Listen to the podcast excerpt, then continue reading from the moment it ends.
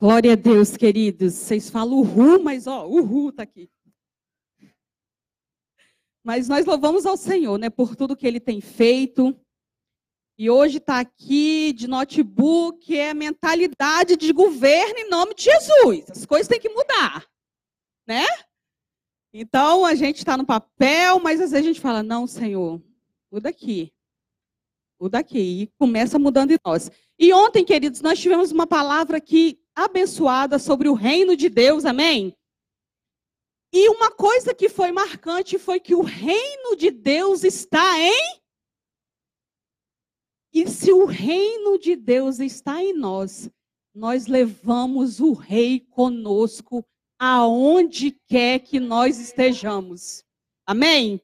E quando a gente fala de mentalidade de governo, queridos, é tanta coisa quando a gente fala de mente, de cérebro, né, pastora? Que dá vontade de eu virar neurocientista, tá, gente? Porque a gente vê tudo que Deus fez em nós, tudo que está na Bíblia. A ciência só veio dizer assim: a Bíblia está certa.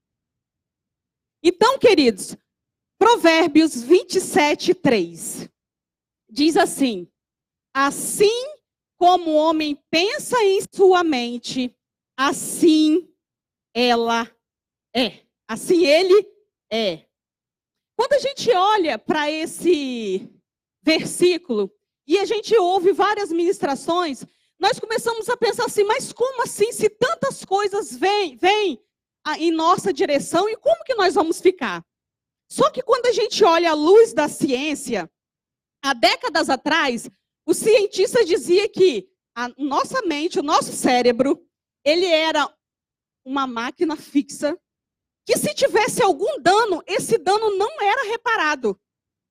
Se você tivesse um, alguma coisa, um AVC, qualquer coisa, qualquer transtorno, nada que fizesse, isso ia mudar. Só que com os estudos que estão avançando, começou a se estudar e a ver que as coisas não funcionam dessa forma. Que o cérebro, ele pode mudar nas situações mais desafiadoras quando nós pensamos de forma diferente. Quando conscientemente, fala assim, conscientemente. Então não é ninguém botando a mão na sua cabeça que as coisas vão mudar e os pensamentos vão mudar. É consciente. É você dizer assim: eu vou mudar a rota sim. Eu aprendi e vai acontecer. E isso, queridos, isso mostra tudo aquilo que o Pai já falou. Assim como imagina a sua alma, assim ela é. E eu estudando uma, uma neurocientista, a doutora Rosana Alves, eu achei muito lindo que ela explicando sobre os nossos neurônios. O adulto, ele tem 86 bilhões de neurônios. Quando você nasce, você tem muito mais que isso até quatro anos. À medida que você vai crescendo, até quatro anos você tem muitos. Quando passa de quatro anos, nós vamos perdendo. Antigamente falava que neurônios perdidos nunca mais seriam achados. Só que hoje, estudando a ciência, eles dizem, ela, ela dizendo no estudo, que você perde neurônios no, no, no desenvolvimento, porque quando você nasce, você tem muito. E a conexão deles só acontece quando há perdas os seus movimentos, cada movimento que você faz tem uma conexão de neurônios. Mas essa conexão só é eficaz a partir das perdas. Aí logo a gente ouve e fala, logo a gente queridos, mentalidade de reino não há, não é só ganho. Mentalidade de reino, me, governo da mente não é você, eu nasci só para ter bens materiais. Eu nasci só para ser vencedor. no meio do processo haverá perdas para nós termos maturidade. Porque no mundo nós teremos aflições, mas tem de bom ânimo. Então, quando a gente olha a ciência e a gente olha a Bíblia, gente, o Pai, o teu Pai, ele é muito perfeito.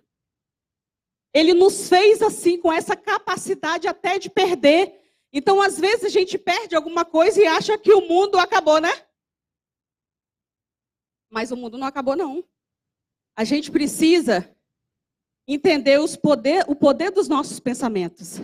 A gente precisa entender que os nossos pensamentos, eles determinam o nosso destino. Muitas vezes a gente conversa com pessoas, né?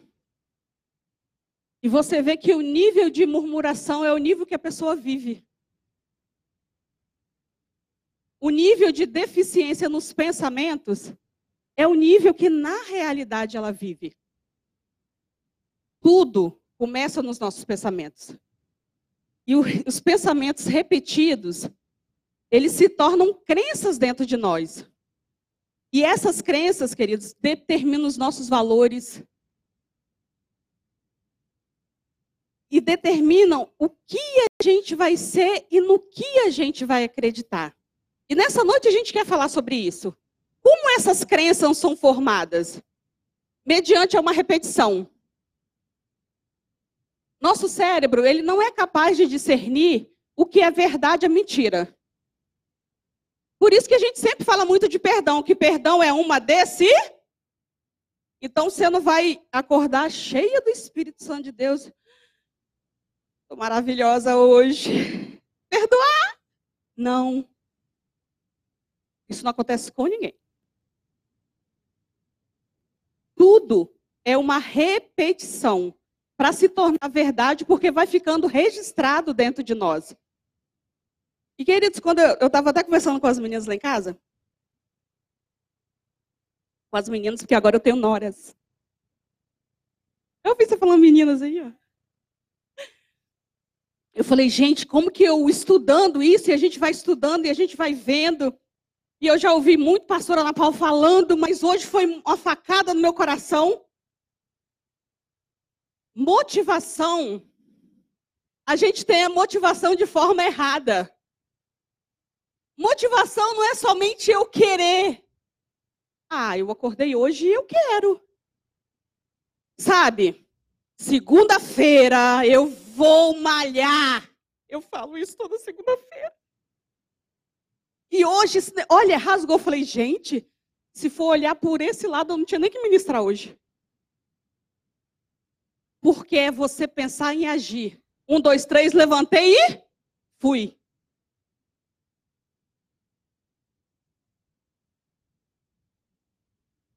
Porque o seu cérebro, se você deixar para segunda-feira, ele vai entender que isso não é prioridade na sua vida. Então eu pensei, eu falei, a minha mentalidade mudou e eu preciso levantar aí. Enquanto eu disser, eu vou fazer, eu vou acontecer, talvez ser, porque as coisas para o nosso cérebro só vai ser prazerosa quando tiver uma continuidade. Mas isso vai depender do, daquilo que nós estamos pensando, do comando que nós estamos dando para nossa mente. Outra coisa é formada por experiências. Boa parte daquilo que nós somos hoje, das nossas crenças, elas são formadas pelas nossas experiências quando a gente é bem pequeno e por aquilo que na nossa experiência de vida. E queridos, quando você vai estudar o desenvolvimento humano, o bebê, a única coisa que o bebê nasce querendo é que alguém olhe para ele e fale assim, ó, te amo, você é bem-vindo. E às vezes as nossas, nós temos carregado tantas coisas no nosso coração porque nós não tivemos isso na nossa infância. Então, essas crenças se perpetuam durante toda a nossa vida. Mas eu quero te dizer que a graça veio, Jesus Cristo foi na cruz e a mentalidade de governo pode sim ser estabelecida dentro da sua mente. Porque o Senhor, porque dentro de você há o governo do rei, rei dos reis, senhor dos senhores. Porque Davi disse, né, ainda que meu pai e a minha mãe esqueçam, eu, o Senhor teu Deus, jamais esquecerei. Então a gente precisa redirecionar. Os pensamentos, eles vão continuar. E aí, queridos, quando a gente começa a olhar a luz da palavra, a luz da Bíblia, e a gente encontra né, pessoas, porque eu creio, e é muito real isso, Deus, ele é muito perfeito. Ele nos deixou isso aqui, a palavra, no dizendo assim, nossa, bacana. A partir de hoje vai ser tudo perfeito. Todo mundo que eu coloquei aqui é perfeito. Não, Deus deixou tudo, até as coisas ruins, para desconstruir em nós a mentalidade de ninguém me ama e ninguém me quer. Eu posso ser mais porque Deus fez aqui. Homens e mulheres da palavra foram levantados. E hoje eu sou um homem e uma mulher segundo o coração de Deus e eu também posso ser mudada por ele. E essa é a realidade de mentalidade de governo. Eu sirvo a um rei. Eu tenho que andar e caminhar em direção a isso. E quando a gente olha para a vida de Abraão, queridos, quantos processos que Abraão viveu, e eu quero falar rapidamente alguns aqui, a partir de Gênesis 11, 31, que são os padrões que nós precisamos romper para alcançar uma mentalidade de governo. Quando a gente olha 11:31 e o começo de Gênesis 32 vai ser quando Terá, o pai de Davi, sai da terra de Ur dos caldeus e quando Davi chega ali, pai de Abraão, falei pai de quem? Eu falei só para ver se você estava ligado.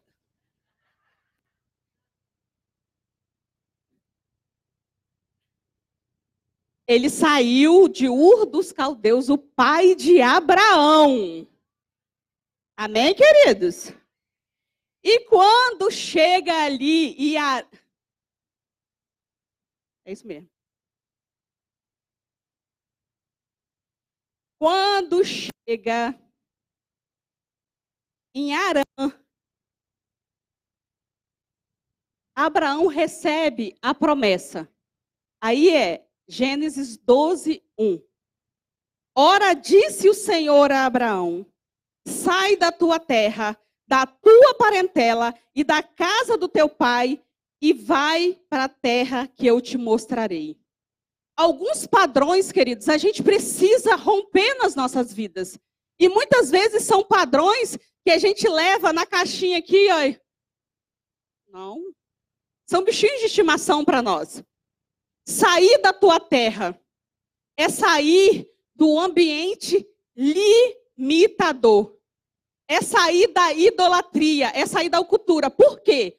Ur dos caldeus, na época, era, uma, era a cidade mais desenvolvida que tinha.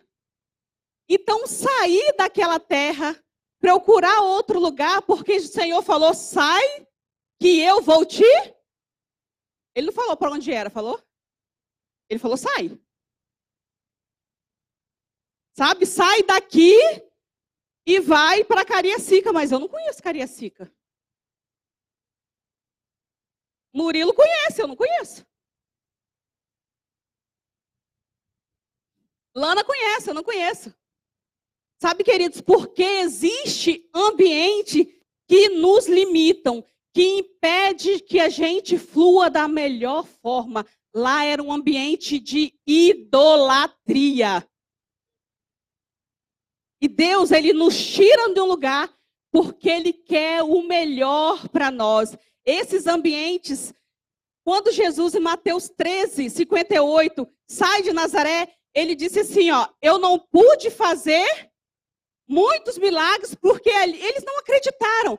Queridos, tem ambientes de incredulidade que nos paralisa. E se nós não tivermos uma mentalidade de governo de fazer uma rota diferente, você para no meio do caminho. Aí você fala assim: não, mas é a terra que eu fiquei a vida toda.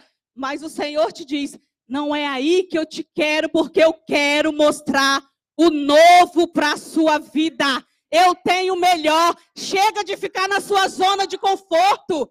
Chega de dizer para sua mãe assim: olha, aqui tá bom demais. Mas Deus não está dizendo que tá bom. Deus quer te levar a lugares maiores. O ambiente ele pode te paralisar. Ele te sufoca ou ele te desperta. Isaías 6. Senhor, peraí, eu habito num povo de impuros lábios. E esse ambiente, ele me contaminou. Eu também estou assim. Qual ambiente que você está hoje, querido? Será que o que tem saído da sua boca o que você tem ouvido tem contaminado a sua boca, a sua mente, ó, está fluindo. Sou sincera mesmo. Porque todo mundo que está do meu lado é sincero e tem que ouvir. Não, querido. O ambiente pode estar tá te matando e você pode matar outras pessoas. Porque o ambiente pode não ser determinante, mas eles influenciam. Jovem, o ambiente pode sim te influenciar. Mulher, o ambiente pode sim te influenciar. Quantas mulheres nós temos visto influenciadas? Por quê? Estão querendo ser aceitas? Sabe, queridos, acho que todo mundo sabe, né? Eu entrei na faculdade e o negócio lá é punk. Você é crente lá você não é crente, não. Você tem que se posicionar igual guerreiro na batalha. Tan, tan, tan. Cada dia é um dia. Ou você se posiciona ou você é engolido. Tem uma amiga lá que eu estou me achegando a ela e ela fala bem assim. Tia, olha só eu tinha muito, porque eu fui. Ela é uma mulher casada, é, é desviada. E eu estava conversando com ela e falando com ela assim: olha só, eu penso que não está bacana. Causa disso, disso, vamos, vamos lá, vamos voltar de novo. Aí ela falou: Shirley, deixa eu te falar uma coisa. Quando eu entrei na faculdade, o meu maior medo era não ter amigo. Por isso que eu faço tudo o que eles querem. E ela é casada e é nova. Então, tudo que o pessoal manda, ela vai.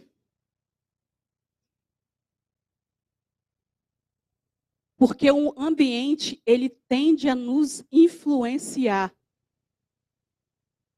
O ambiente tende a fazer a nossa mentalidade ficar a mentalidade de escravo igual eles estão. Então, ou você se posicione, tenha mentalidade do rei dos reis, porque ter mentalidade de governo também não é fácil, não, queridos. Você tem que se posicionar que você está no reino. E às vezes isso não é fácil. Mas é necessário para a gente demonstrar quem é o rei que nos governa. Quem está na direção da nossa vida.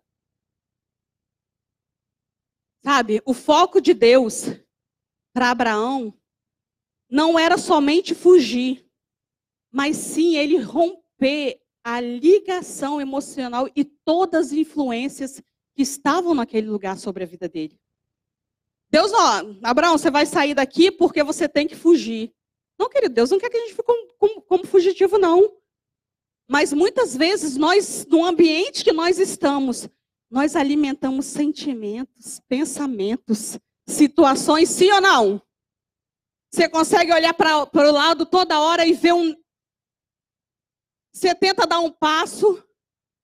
Então, querido, qual o ambiente que você tem estado? Às vezes você pode estar falando assim, em 2020 e eu quero ser igual eu era em 2018. Porque nem em 2019 eu estava bem.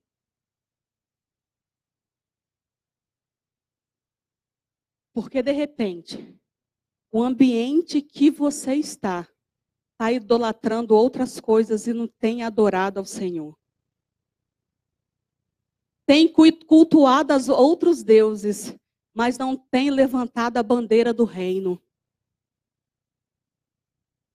E Deus ele tem nos chamado para esse tempo, um tempo de expansão. Porque esses ambientes, querido, traz confusão para nossa mente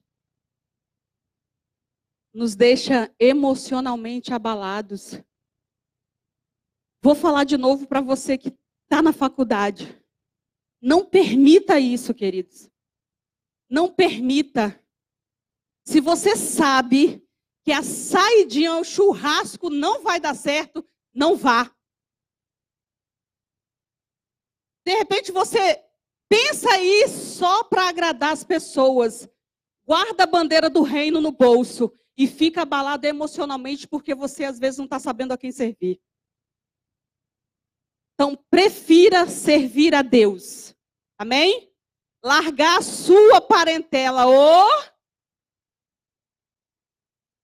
principalmente, principalmente hoje não é de casais, mas principalmente homens e mulheres casados.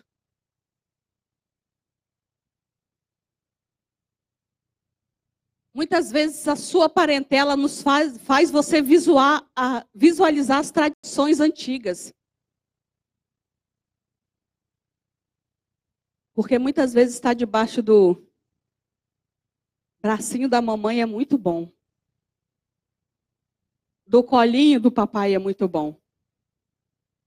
Mas estar na sua parentela é ser lembrado muitas vezes daquilo que não deu certo na casa do seu pai. Está no meio da parentela. É você dialogar, é você estar lembrando de novo da esterilidade, das coisas que não aconteceram. Porque quando Abraão saiu de lá, Sara era estéril. E muitas vezes essas coisas vêm à tona e se você não consegue se posicionar, você precisa entender que chegou o tempo de, ó, levantar a bandeira aqui e chamar eles para o reino. Porque o reino é para todos. E quando a gente fala largar a parentela, gente, não é largar o amor, não. E às vezes a gente fala isso, as pessoas acham assim, nossa, tá mandando largar meu pai e minha mãe, agora eu vou para não sei onde. Não tem nada a ver. O reino de Deus é feito por arrependimento, por mudança de atitude, por amor. E quem ama não se perde no meio do caminho, não perde os parentes no meio do caminho, não. Você perde as tradições, as coisas que estão te influenciando, mas a oração pelo homem, pelo pai, pela mãe, por essas coisas, nós precisamos continuar. Nós precisamos entender que eles também precisam do Senhor.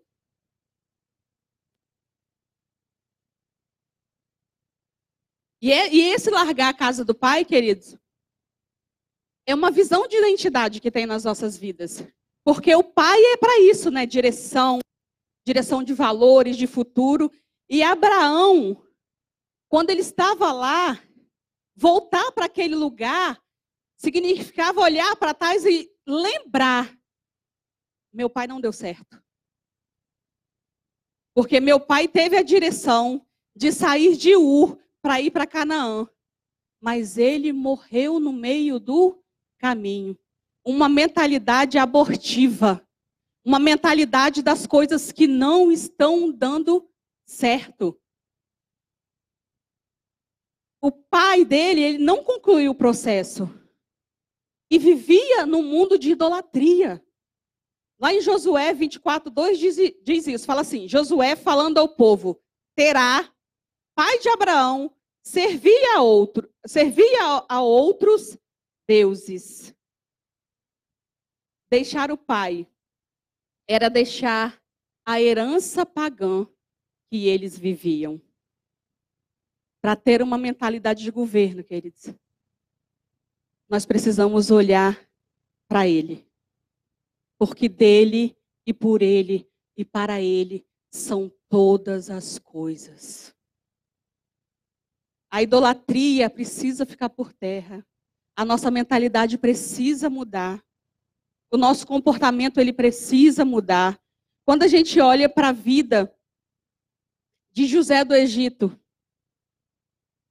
um jovem, um homem que tinha tudo para ficar aprisionado, cativo na sua mente, mas ele entra numa prisão de um lado e sai do outro como governador. Como você chegou aqui hoje?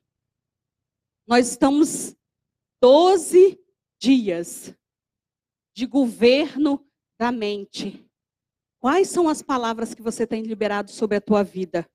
É o governo de Deus e a expansão do reino. Governo de Deus transforma as nossas, nossas vidas, mas sempre com a intenção de alcançar o outro. A mentalidade muda, há transformação. Só que isso não é só para nós. Isso é que é para a gente transborde. E quando a gente fala, eu vou falar agora de um pouquinho das crenças, de que nesse processo, quando acontece todas essas coisas, a gente viu na vida de Abraão algumas coisas acontecendo, e a gente falou no começo da formação das crenças, como elas são formadas, né, pela na sua infância, nas suas experiências. E quais são estes tipos de crença? Eu queria que você pensasse e colocasse isso no seu coração. Para mudança, porque nós estamos, não adianta 12 dias. Eu até falei assim: Jesus, eu vou ministrar no segundo dia. Pai eterno. Mas quando falou governo da mente, porque se nós não mudarmos a nossa mente, é o começo para várias áreas da nossa vida nesse tempo. Se a nossa mente não estiver aberta no começo, nós não conseguiremos alcançar nada do que vai ter aqui para frente. 2020 vai acabar igual 2019. Eu decretei hoje na minha vida, querido, que eu não vou chegar gordinha em 2019, não. 2021. Aí você fala assim, pastora, mas você está falando de gordinha por quê? Porque, queridos, nós somos feitos de escolha. A nossa mente é feita de escolha. Nós somos, Deus nos deu esse livre-arbítrio. Só que se a gente não mudar, as coisas não vão acontecer, que é um poder de decisão. Na minha vida foi aqui na carne, na sua eu não sei o que, que é. Então você precisa decidir hoje o que que você precisa romper nesse 2020. São 12 dias que não podem terminar da mesma forma. Algo precisa acontecer. Seja na sua casa, com seu marido, com a sua esposa, com seus pais, no seu trabalho. Algo precisa acontecer. E começou ontem, porque ontem você entendeu o reino. E para estar no reino, para carregar o reino, precisa demonstrar quem você serve. Não adianta. Mas eu saio do salto mesmo. Então você não está carregando o reino. Você não está levando o rei.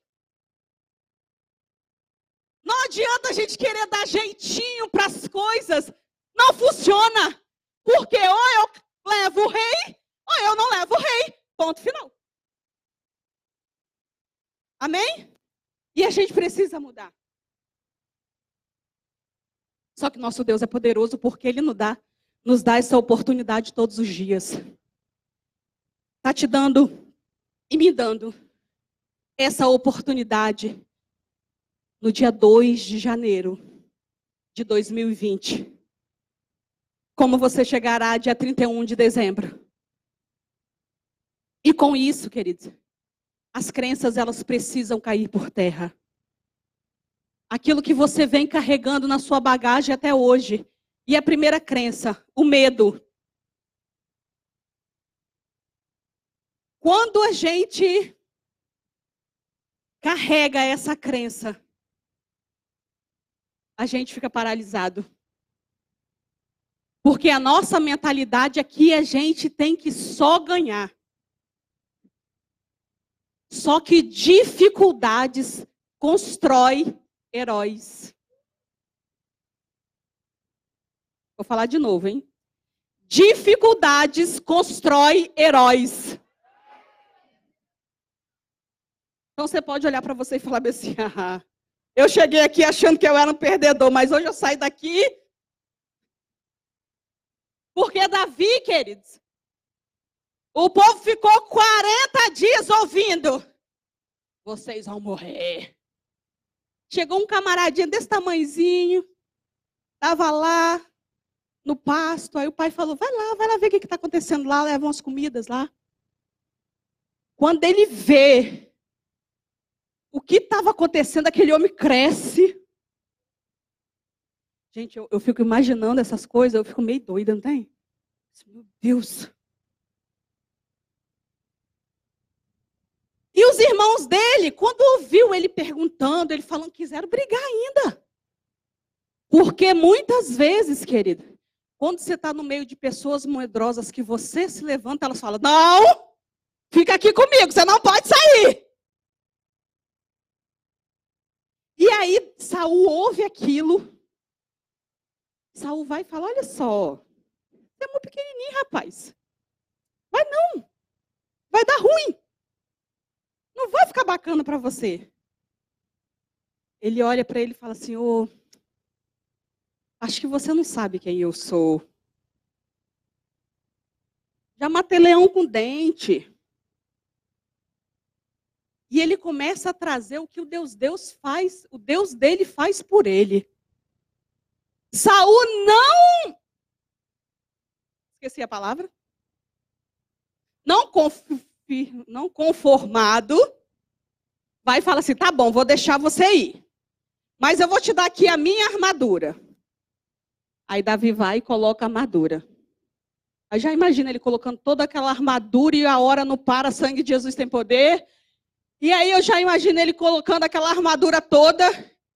Quando ele dá o primeiro passo, eu, sabe, eu imagino ele olhando para a cara de São e falando assim: olha só, você me desculpa, mas eu tenho a minha identidade, eu sei as minhas, minhas habilidades. De repente, o seu medo é porque você está se comparando com outras pessoas. Não permita isso. Tem um que sabe cantar, mas tem um que sabe limpar o chão muito bem. Cada um no seu quadrado e Deus te usa quando Ele quer e como Ele quer e na hora que Ele quer. Então não permita que o medo diga para você que você tem que retroceder.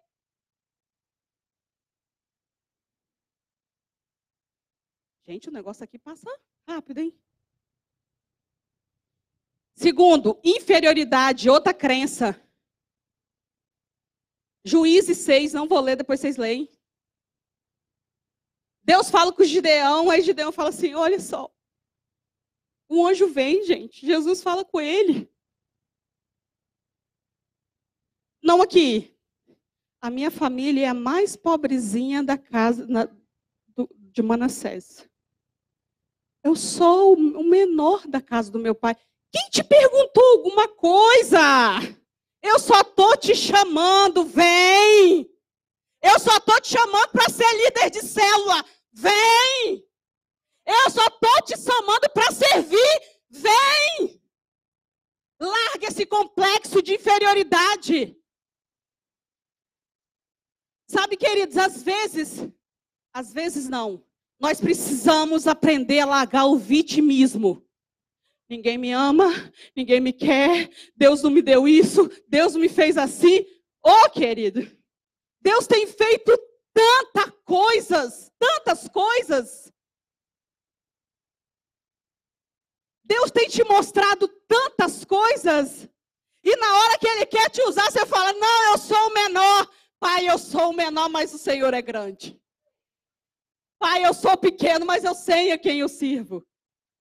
Eu bem me lembro de mim, gente. Quando a apóstola Leila me chamou para ser da equipe, eu falei assim: nunca li a Bíblia toda. Primeira coisa que saiu da minha boca. Ela falou: eu, hein? Hã? Eu, hein? Falei: não, não, nunca li a Bíblia toda.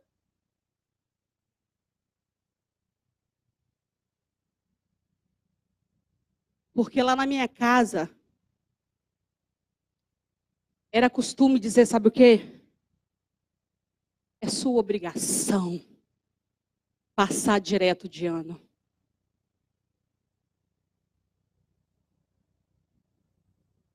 Tá fazendo aniversário? Todo ano você faz aniversário. Para que que eu vou comemorar? O ambiente da casa do pai me deixou assim, eu nunca vou ser nada. Eu nunca vou ser ninguém. Até que um dia eu falei assim: epa, acabou isso na minha vida. Acabou isso na minha vida. Hoje o meu pai, querido, que falava isso, ele me chama para estar lá com ele. Porque hoje, quando ele está lá bêbado na rua ainda, porque eu, creio que vai alcançar, ele fala assim: Você sabia que minha filha é uma pastora? O ambiente lá de trás me fazia me sentir inferiorizada. Mas é necessário que a mentalidade mude para que a gente possa ver quem é o Deus que nós servimos. O rei me chamou, querido, eu não posso recusar. O rei, mais do que ninguém, sabe quem eu sou. Mais do que ninguém, eu sou privilegiada. E você precisa se sentir assim. Me chamou, estou indo. Deus é lindo. Incapacidade de realizar. Nossa, gente. E agora aqui eu tenho uma palavra para os líderes de célula. Gente, eu estou correndo assim igual o desespero. Sabe aquela visão míope de incapaz? O Senhor dá a palavra para Moisés. Moisés vai chama os homens e manda eles lá. Ó, vai lá, olha isso, isso, isso, isso, isso. Desce alguns e fala assim: olha só. Vai dar? Não. Porque lá tem isso, isso, isso e isso. Aí Caleb fala assim, ó, cala a boca, para tudo. Lá pode ter isso, isso e isso, mas nós vamos conquistar. Tudo depende de como você está vendo. Tudo depende de como você está vendo. O seu bicho-papão é um gatinho. Ele vai correr na hora que você botar um óculos e começar a vê-lo de forma diferente, porque de repente sua visão hoje está embaçada.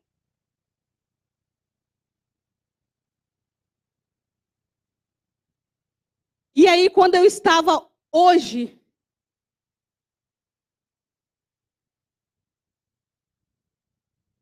o Senhor falou assim: fala para os líderes de célula. Que o povo desceu com a visão míope. Dois se levantaram de forma diferente para dizer outra coisa. Mas quando chega no Números 14, no versículo 10, versículo 11, o Senhor diz assim a Moisés: Até quando me provocará este povo? E até quando não crerá em mim, a despeito de todos os sinais que eu fiz no meio do caminho? Sabe o que o Espírito Santo de Deus falou? Por que líder de célula que você quer parar? Porque alguém saiu ou alguém falou alguma coisa. Quantas palavras e quantas coisas o Senhor fez na sua vida e através da sua vida. Não é tempo de parar, é tempo de avançar. Tudo o que aconteceu até hoje de ruim é visão míope daquilo, daquele que não conseguiu enxergar aquilo que você está enxergando. O povo no Egito, o deserto é era um processo de desintoxicação. Mas eles continuaram ali, ó, querendo voltar para trás, querendo voltar para trás. Quantas vezes o Egito aí tem sido estabelecido no teu coração? Olha para você. Paulo diz que nós precisamos ter a mente de Cristo. Paulo diz que as armas da nossa milícia não são carnais, e sim poderosas em Deus para destruir fortalezas, sofisma e paradigmas. Você não pode parar. Você precisa continuar. Dê comando para você mesmo. Fala alto, querido, se necessário for. Dá uma de doido se necessário for. Eu falo, Shirley, fica no seu lugar. Os meninos olham, tá ficando doido. Tô doida mesmo. Que eu preciso me ouvir. Que o comando da minha mente está em Cristo. A minha mente é, é de Cristo. Romanos 12, 2 diz o quê? Não vos conformeis, mas transformai-vos pela renovação do vosso, para experimentar o quê?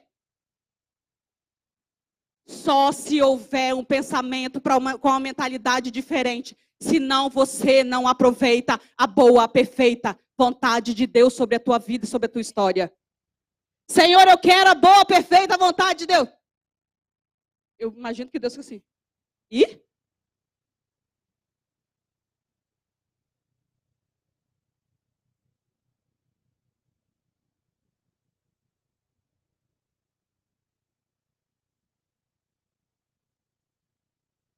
Os cenários, querida, à tua volta é você que precisa mudar. Os meninos do louvor pode vir.